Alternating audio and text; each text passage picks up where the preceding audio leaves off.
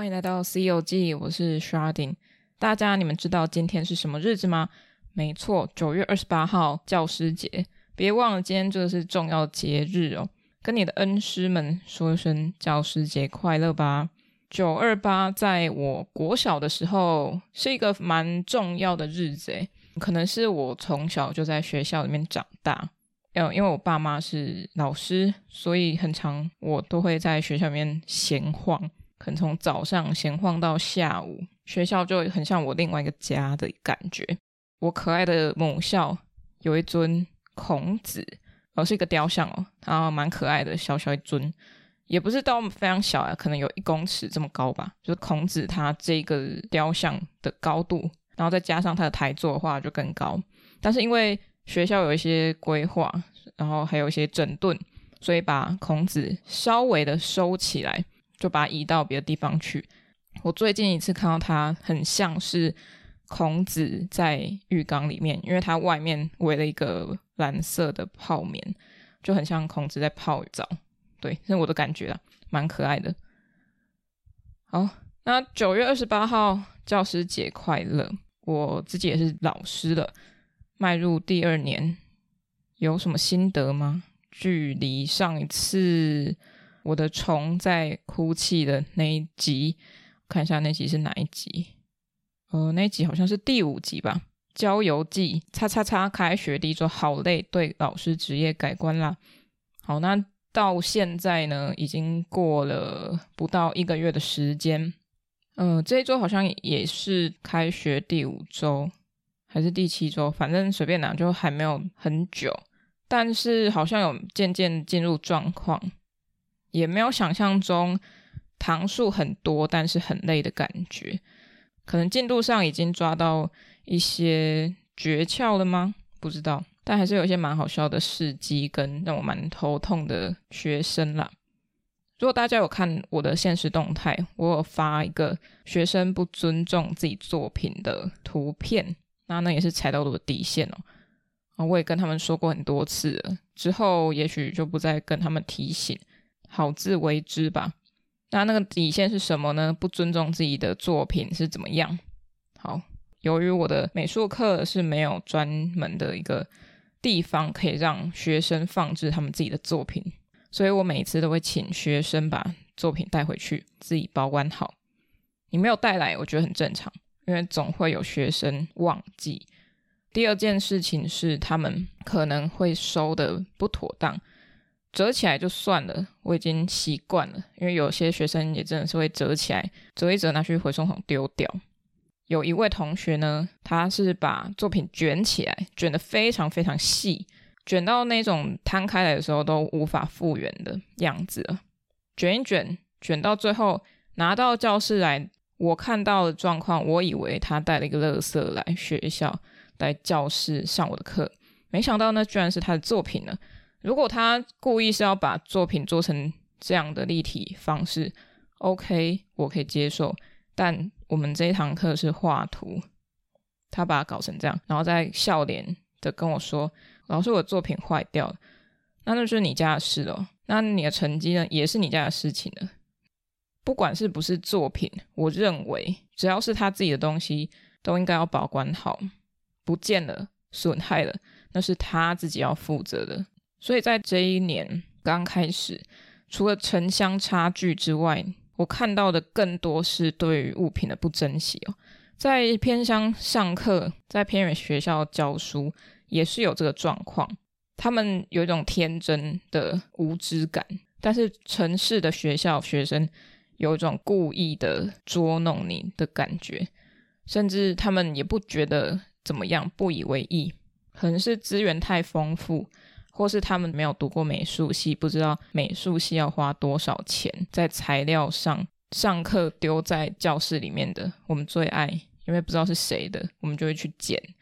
美术系最爱捡别人不要的东西。以我来说啊，因为我没什么钱，然后剪画布啊，剪插销啊，那些都基本的。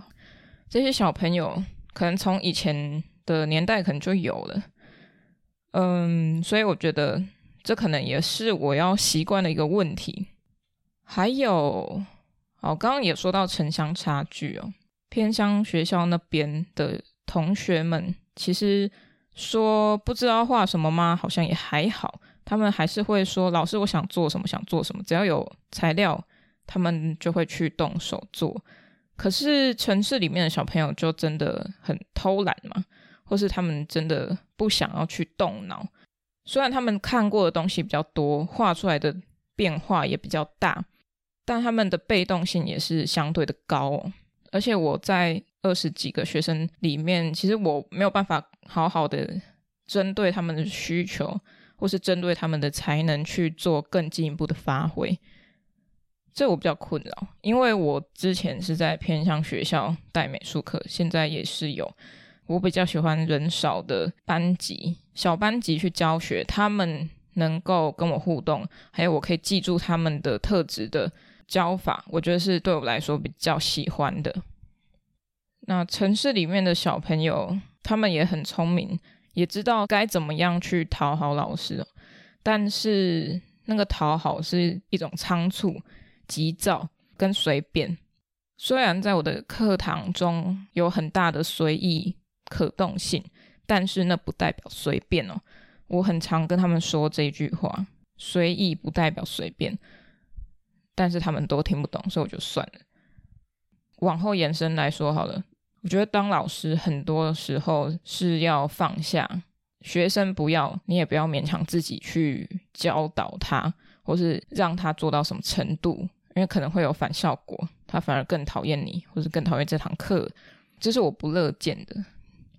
他们还不够成熟到可以做一个很好的互动，或是很好的回应，那就要靠后天他们自己的努力了。还有，对于生气这件事，我有一个新的想法。老师好像要练就一番皮生气、肉不生气的能力，因为如果你真的放了百分之百的力气去跟一个学生生气，那你可能每天有一半的上班时间。都在生气，除非你遇到学生都是天使。有些时候只是表面上的用严厉的态度跟他对话，有点像是演戏，你要演得好，然后演得可以切换自如。如果一直在那个情绪里面，老师是真的不用当老师的话，你可能直接就要去看医生。如果一直沉浸在那个负面的情绪里面，老师其实也会蛮低落的。所以老师们加油！今天是你们的节日，只有一天而已哈，一天也没有放假，好可怜。唉，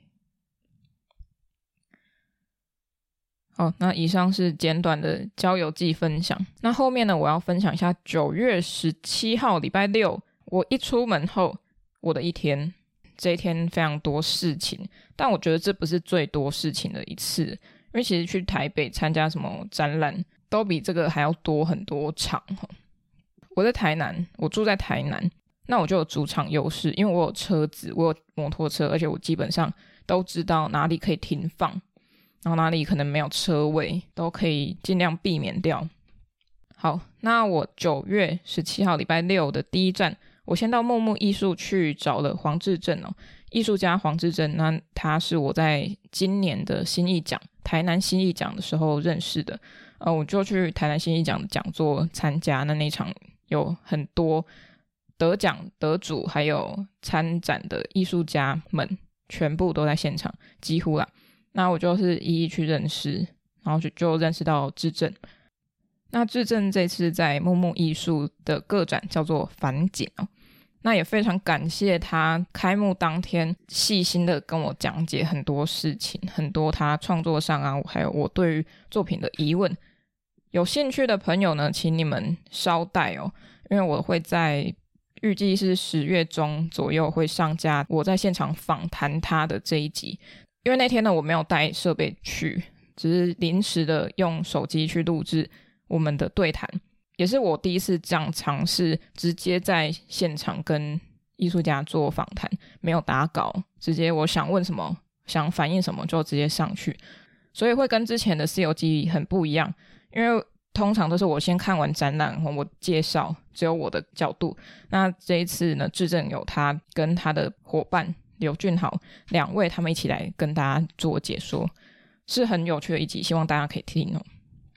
接下来离开了木木艺术呢，我去了绝对空间，也是朋友的空间哦。那边很有趣，因为那时候他们行政跟我说，哦，这个艺术家人气还蛮旺的。我就想说，哦，是哦。结果我到现场，哎，差点进不去，因为整个空间被塞满。那那位艺术家是谁呢？他是刘和让，他的展览名称叫做“政府需要帮忙”。那刘和让的作品呢，有很多是摄影或是雕塑，像是现场有很多装置。他不是只有把东西放在那边好看而已哦，他是希望可以透过实践的方式去跟这些物件做出一些可能有社会相关或是政治意义的连结。它每一个物件呢，其实都跟一些社群或是劳动时间等等的有一些相互叠加。现场其实不会看到像传统或是一般我们去看美展啊，或是平面作品这样挂挂东西啊，然后输出物啊，它其实有很多是他自己做出来的物件哦。像是现场表演是他的女儿，他女儿弹的那把电吉他，吉他还是电吉他？电吉他吧。那一把呢，是他自己做的。艺术家会自己做琴，哎，其实很不简单。那为什么要自己做琴呢？那就要问他，因为我也不知道。好了，那因为现场其实会很强调人的参与嘛，所以后续是没有讲座的。如果你有什么疑问呢，你都要自己去问他。那他其实也是南艺大的老师哦。现场来的很多他的学生都穿黑色的，据说是他们想要吓老师。那为什么我会想要去这一场展览呢？除了是去空间看展之外呢，因为有一个作品很有趣，它叫做可食用 B 癌，就是仿造的壁癌的样子样貌，然后它是可以吃的。那它是什么食材呢？似乎是巧克力，白巧克力，或是它上面是写蛋白霜啦。那它的质地其实就有点冰冰凉凉的，是真的可以吃哦。啊，它的碎片呢是不规则状态，所以你可以自己挑选。它在桌面上都有摆放，还有冰箱，然后就有那种冰啤酒的立体的玻璃的冰箱，你可以看到里面有一块美国牛肉。好，那那是什么意思呢？其实我也不知道，因为真的要去问他才会知道。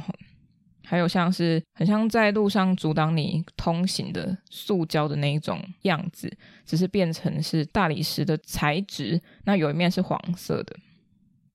还有他在现场放了太阳能板，然后那个太阳能板又接到另外一个作品，去让那个作品的后面的灯可以显现出来，让它发亮来照亮它前方的输出品。嗯、可能我造诣不够，但是我觉得。如果要套到它的社会性或是政治性，我觉得是有的。为什么政府需要帮忙？也许这是某个公共场域或是某个小空间，我们看到的一些景象。那那些景象，也许是一种遗留物，或是空旷被闲置下来的场域。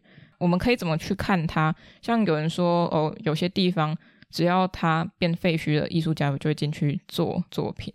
那如果他们已经是一个残存的状态，那我们的角度又是怎么样？艺术家介入的方式又是怎么样？假设这是一个破碎再重组的空间，那我们进去，身为一个人，身为一个艺术家，我们可以做到哪些事情？就是刘和让个展给我的一些小想法。那我就是继续走了。我本来是要走去绝对空间后面，在永福路永福国小旁边有一个节点，但是他那边没有开，所以我就离开现场，我就直接到了鼹鼠，应该是鼹鼠吧，我一直不知道，忘记是鼹鼠还是鼹鼠，总之就是应该就是鼹鼠。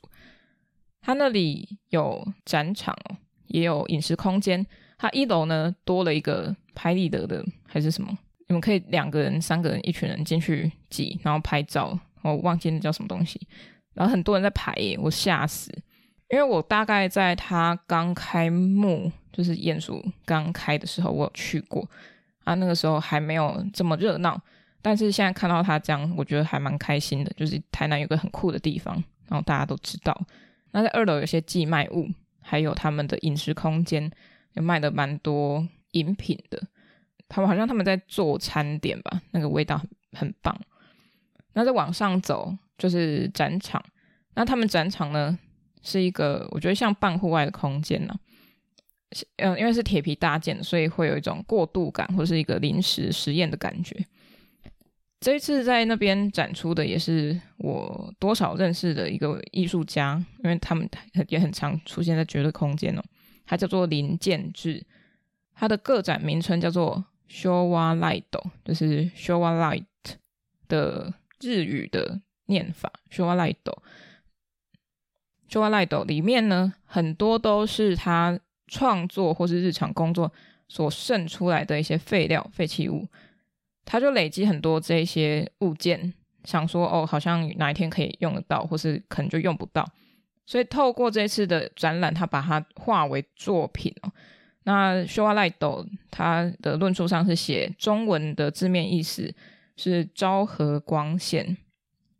他个人呢是平常喜欢收藏昭和时期的老家电，他就把这些剩余物做成各种灯具。让当时的物件俗艳且装饰性重，对比时下灯具的简约，昭和灯具的多样化，以至于装饰性更大与实用性。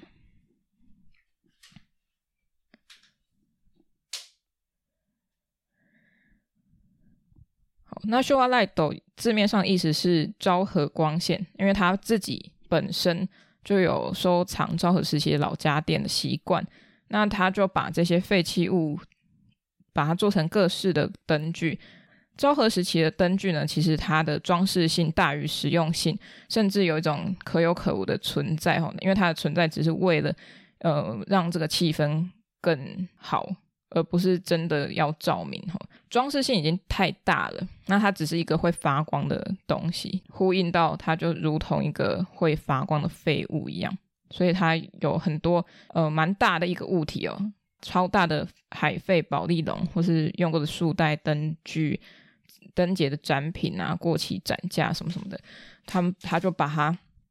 做成灯具，那灯具的方式不是像我们想象中，好像把它弄得美美的，很像是昭和时期的那种样子，并不是哦，它是直接用它废弃物所有的形态，多少的去做一些拼组，还有涂色，或是甚至没有涂色也可能哦，啊，把它们叠加在一起之后，在展场里面非常多是用荧光颜料或是荧光漆做一些彩绘。荧光漆呢，其实它要透过紫外线光才可以让它有荧光效果，所以它在旁边有放了紫外线灯条。看到的时候，你会觉得里面有一种科技感，是来自于那个荧光的效果。物件的形态呢，有一件我觉得蛮有太空感的，我也不知道这是什么，用铁焊的一个铁架，那蛮巨大的，有点像小型的发射器太空舱。那它的中间。我们人视野望过去，有个圆形，它里面有个荧幕，大家可以去看一下。那荧幕其实没有放什么特别有叙事性的故事内容，它只是一个影像在那边流动。那在里面也有放置一些灯条，让它看起来跟其他的荧光的不太一样。它这件是有橘色暖色系跟冷色系的结合，那其他都是偏向荧光材料的使用。所以在整个展场来看，我觉得有种趣味性，是来自于它的灯具跟它如何发光，而且他又说到让废物发光，觉得蛮有趣的。废物发光好像是二次利用后，它们的价值再次被看见，但是那个光线到底在哪里？它们真的是具有一个所谓的意义或是价值吗？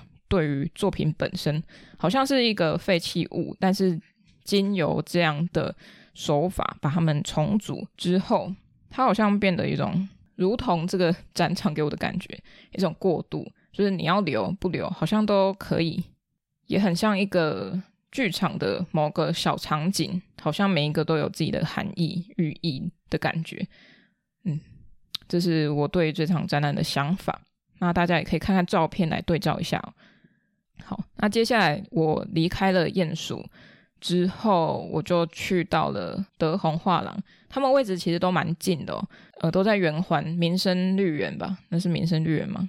那边有很多就是艺廊艺术空间哦，那边也有那个文学馆，大家可以去文学馆看看哦。因为之前我有去看过一档展览，它的展场布置得非常用心，而且有很多像纸雕的那种效果，层层堆叠哦，那档展真是蛮棒的。但我不确定现在还有没有，好像已经结束了。那我之前没有做 C 游记，因为太忙。好，那在圆环上呢，有一间叫德宏画廊，台南蛮有名，而且经营蛮久的一间画廊。那为什么会去到德宏画廊呢？因为最前面的木木艺术黄志正艺术家他推荐我来看这一档展览哦，在德宏画廊的这一档是一个韩。籍什么韩裔日籍的艺术家叫做金光南，他的故事蛮有趣的哦。那时候他们全家都在济州岛，韩国济州岛，但是那时候还没有分北韩跟南韩，好像有什么大屠杀事件，他的祖父就被追杀，他们全家就逃到了日本去，是四散的那种逃跑。他跟他的妈妈一起搭着小船逃到日本。之后，他们的家人，包含他的爷爷，也到日本跟他们团聚了。这一点我觉得非常神奇，因为去日本这么大一个国家啊，你也不知道他去哪一个州、哪一个县，你居然可以跟他团聚，真的超强。但那个时候，因为还没有分南北韩，那他自己的爷爷是受我记印象中，他是受到共产主义的思想比较多一些，是到后来才分了南北韩。因为他们逃到日本去，所以金光南他就在日本受教育，然后说日语。他小时候是呃学校，他在共产学校上课，共产体系，那就跟他的日本的民主体系其实是有一些冲突的。所以在他的作品里面也会看到一种冲突感，还有加上日本人那时候其实非常的不喜欢韩国人，而且他又是非民主那边的家庭长大。从小会有很多的言语霸凌、被欺负的状况，所以他一直在那种压抑或是冲突底下成长。他的作品里面给我一种想要逃脱或是一种想要破除那个禁锢的感觉，因为他使用了很多的网子来做他的作品图像。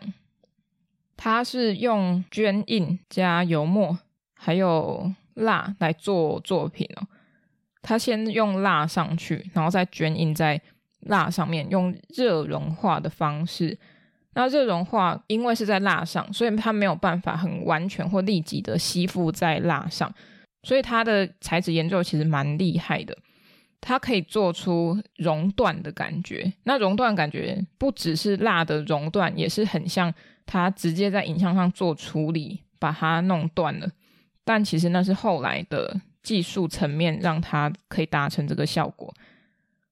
嗯，如果要怎么讲，要怎么解释呢？就有点像是我们把纤维放在蜡上面，然后那个纤维非常的明显哦，大家可以看到一条一条的。然后你用蜡，不是，然后你加热，把那个纤维烫，它就会断掉，然后变一丝一丝的感觉。然后因为它是蜡嘛，原本。金光男他的作品是用蜡在上面，所以它融掉的时候，除了那个纤维感是断掉之外，还有蜡的流动感哦，我觉得很强。因为你到现场看的时候，真的会有一种，诶，这个是照相写实吗？但是你会知道它并不是这么单纯，因为它的厚度看得到蜡的堆叠。然后我们再进一步去看它那些油墨的断裂。并不是很刻意的，它真的是一种很自然性的，透过热加工上去之后，它的密集度跟断裂感都会不一样。然后它断掉的地方一直让我想到海菜。如果大家有吃过海菜呢，就是那种细细小小一根一根的，还是那个不叫海菜啊？我有点忘记，因为它就很像毛，一根一根的毛啊，它是真的可以吃，不是真的吃毛，就是那个某一种菜。大家看一下图片好不好？那个上面很明显，我有拍一些细节给大家。好，我们来看一下他的创作理念哈。那，刚刚有说到他的一些身世背景。哦，他是日韩侨的第三代，在日本出生长大，那身份让他有一种不安定跟暧昧不明的处境哦。哎，这确实可以看得到哦，虽然他很多的那种网状物。网子，但是它的影像，它所在使用捐印的那个，它所要捐印出来的影像呢，其实上面都有蛮多复杂的，可能像是植物啊攀岩在上面，再加上它的热融化技术，让那个破碎的地方。看起来很有波动感，那它的这个波动又会影响到我们视觉在看后面网子跟植物的明显程度，所以它的暧昧不清也是有一种，嗯、刻意与非刻意之间哦。如果以他的生平来说，他也不是刻意要成为一个日韩桥的第三代，那他有这个背景之后，他所看到的样子就不一样了。他所看到的世界也不一样，他所感知到的跟他所被对待的方式也就不一样了。大多数他的作品都是黑白的颜色，然后有一些是红色或是比较偏橙红色的那个，不是非正红色的颜色。远远看，我真的觉得很像版印哦，确实他也有版印的技术在里头。那为什么会出现红色呢？听说他有一阵子。不是很喜欢用这种颜色，因为这个代表了共产，但是他也是去克服了，或是去转换的心情，让他可以放到上面去。近期好像听说他有放了其他的颜色进去，所以大家可以去追踪一下他的状况，他的作品。他是一位非常年轻的人，才好像三十几岁，三十五上下而已哦。那他经历了这么多，然后转移到作品上的成熟度，我觉得是非常高的。而且完整性也非常好。它的展览名称叫做“日桃”，嗯，我不会念，不会念季节哦。这是一串日文，应该要用日文来发音的哈。英文名称叫做 “Blue Summer”。好，如果以名称上来说，为什么叫 “Blue Summer”？Summer 夏天，第一个感觉是应该是一个有活力、有能量，可能有点燥热吧。躁动、燥热的感觉，但是它却是一个很郁闷的、忧郁的时期。我们通常会把郁闷放在冬天或秋天这种季节转换或是太冷的时候，但是在一个可能要刚放暑假啊、要去玩啊、充满了太阳的夏日季节，为什么是 blue？为什么是忧郁的？那他还有另外两件作品是。用波斯地毯作为基底，然后他在上面直接印上了黑色的大块面的油墨啊。听说那个是跟日本的某一起命案有关哦，但是我忘记了，真的很不好意思，因为那天去的时候已经是六点半以后了。他们工作人员很热心的跟我讲解了他很多很多的细节，但是由于我头脑脑袋真的记忆力不是很好，然后也没有录音起来，所以。其实有很多他说的内容，我的脑袋是有缺失的。那这点很抱歉。如果大家想看更多的关于金光男他的作品介绍，大家可以去德宏画廊的 FB 去搜寻去看。最好最好最好是到现场看，因为现场真的很值得去细细品味他的每一个印制出来的效果。因为他这些都是他自己拍摄的照片，那我们就要先，那我们就可以从为什么他要拍这些照片来去认识这位艺术家，他的作品年代也会影响了他对于创作的看法，或是对于他人生的看法。那既然他在这一档展览中，我们看到的是黑白色的居多，可能在处理他的呃身份的模糊感，或是立场的模糊感，或是那种冲击感。或许或许之后在德宏画廊的下一次金光男的展览，就会有不一样的层面给大家认识哈。也许是他比较偏近期的，或是他新的一些想法的发表，那我们可以持续追踪。这是德宏画廊帮他设计的边框，我觉得很有日系的感觉，大家可以自己去看一下我的图片，我拍照。所以如果想要认识更多，你也就直接到现场去看，有工作人员跟你做解说，也很感谢，很感谢德宏画廊的工作人员们，让我认识金光男这位艺术家。好，那德宏画廊结束之后，其实我去了飘撇白鹭 Live House。呃，那边是什么？是在台南火车站旁边哦。现在是那种文创园区啦。那它文创园区里面的其中一间空间叫做飘撇白鹭 Live House。我去那边干嘛？我去看酸酸的专场，他的专场酸酸二零二二站立喜剧专场心灵酸辣汤。然后很感谢葱仔蛋告诉我这个资讯。那如果想要知道葱仔蛋是谁呢？他就是台南很。在地很有名的 podcaster，嗯、不管美食还是站立喜剧、脱口秀，大家都可以追踪他哦。他会给大家很完善的介绍，然后还有他个人的想法，可以参考参考。好，那我去看酸酸的专场，因为不能透露里面的内容，所以我就不说太多。那这是我第二次去到飘撇白鹭那边看。站立喜剧也是我第二次看现场的站立喜剧，看他的脱口秀哈。我第一次呢是在好像去年的时候吧，呃，去年是小欧还有杰克两位来到现场表演，第一次的震撼力真是让我蛮被现场的感觉吸引的，因为他们的使用方法、表演的风格不一样。那杰克我真的是蛮喜欢他的表演方式的。然后小欧是我上班不要看其中一位成员之一，因为上班不要看是我很喜欢的一个节目。好，因为我是瓜吉的粉丝，所以瓜吉的任何一些资讯，其实我都会看一下。然后上班不要看的，这是一个很酷的节目。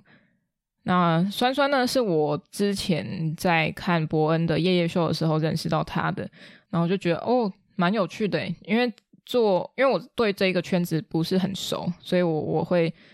想说，哎，居然有一位女性的演员在做这一块。那他们其实各有风格，各有风格，不只是台风，还有他们的主题方向都不一样。可能会因为个人特质，像是酸酸她是女同志，那她就会以这个方面去做很多段子，还有笑话的延续。这一次的话，我就更注意到每一个段子之间。其实不是只有很像 A B C 故事把它拼凑在一起变成一个小时一个半小时的演出，而是你是 A B C D E F 里面可能有一条线拉着他们彼此，或是他可能是 A 连到 C 连到 D，或是 B 连到后面去。前面说过的笑话段子，可能在后面都会再重复的提醒你说：“诶，我刚刚有用到这个段子哦。”现在我呼应到这里了，那这是一个很好的运用，我们就会给他一些掌声或是反应，因为就会觉得说你讲到后面了，它不是只是一个故事分享到后面结束，而是你会再勾起你前面的回忆，然后再把前面好笑的地方再次把它拉到下一个层次去，我觉得蛮有趣的，因为这不是我的专长，蛮佩服他们在想这些段子，还有连贯这些段子的。功力哦，那也真的是不容易。那希望大家可以多多支持站立喜剧。酸酸的专场看完之后呢，我就跟借散步出走的 Chloe，还有他的朋友，也是新认识的一位宠物行为训练师哦，他很有趣。然后如果大家想知道我更多细节，或是我去哪里啊，他们的 IG 账号是什么，大家都可以到我的。《西游记》IG 上面去看一篇 Reels 的影片哦，我把那一天，也就是我现在在讲的九月十七号，我去哪里的点都列出来，还有那些朋友们，我就跟他们两位去吃了宵夜，但其实那是我们的晚餐。我们去了东门圆环顶阳春面，还有我很久没有去的千咖啡。那千咖啡呢，是很推荐大家可以去喝。那千咖啡也非常屌哦，因为老板娘呢，她会不定时的开店营业哦，他不会跟你说我营业时间就是固定的，并没有，你要去找到适合的时机。那他们甚至有社团会问说现在开了没，或是有人会经过就拍一下说现在还没开哦。我觉得有一种大家会被吸引到那里去，然后互相认识。因为大家可能都是很熟悉的，都会看到对方，哎，这次又来买哦，那下一次又看到，哎，你这次又多带了新朋友，会互相认识聊天，很酷的地方。像是我们很多 Podcaster 的贴纸都贴在旁边，像是《西游记》、阿特茶水间，还有纯心堂咖啡馆、台南语爽 Podcast，还是有 Miko 的干化浮尘等等的，葱仔蛋一定有吼，他直接贴在桌上。好，那大家可以去收集一下，看看那边有谁没有，或是谁有。如果你是 Podcaster，也欢迎去那边贴贴纸。好了，那不要把大家盖掉就好了。以上我在九月十七号的一整天，还有最前面的一些教师节心得，很意外的，我居然没有录超过一个小时，那我也有点累了。如果要看更多细节，请大家可以自己去搜寻我刚刚所说的那些展场或是艺术家，当然也可以看我补充的图片，我是尽量拍好看哦，因为有时候手机不太 OK。那也欢迎，如果大家想赞助我买 iPhone 十四的话，当然是非常欢迎啦。你就直接买，然后寄到我家。希望有一天可以赞助我手机吗？拜托，谢谢。好，然后如果你要赞助我金钱，当然也是 OK 吼，这样我器材就可以升级。那因为我买了新的录音的设备，可以随身携带。后续希望可以多多增加我到外面去。直接的访谈，像是之后会上架的黄志正的那一档展览的对谈，还有我我希望可以在论文完全结束后，我毕业后开启一连串的朋友的聊天系列，来把我很多有趣的朋友们在做的事情，用对谈的方式让大家更加认识。我已经有很多名单了，就等待好的时机出现。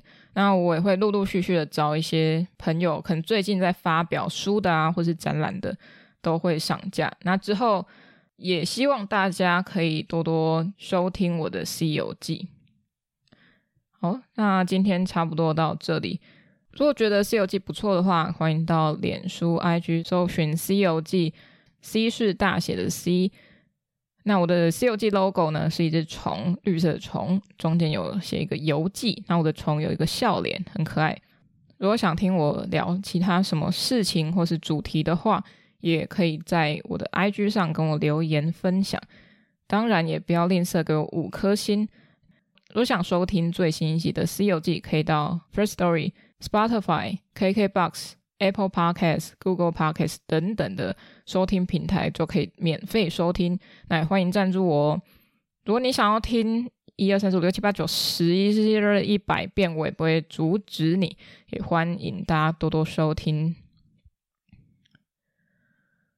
好，其实我已经忘记我后面要怎么结尾，我是不是应该打下来，才不会一直忘记，然后一直重复想、重复讲同样的东西。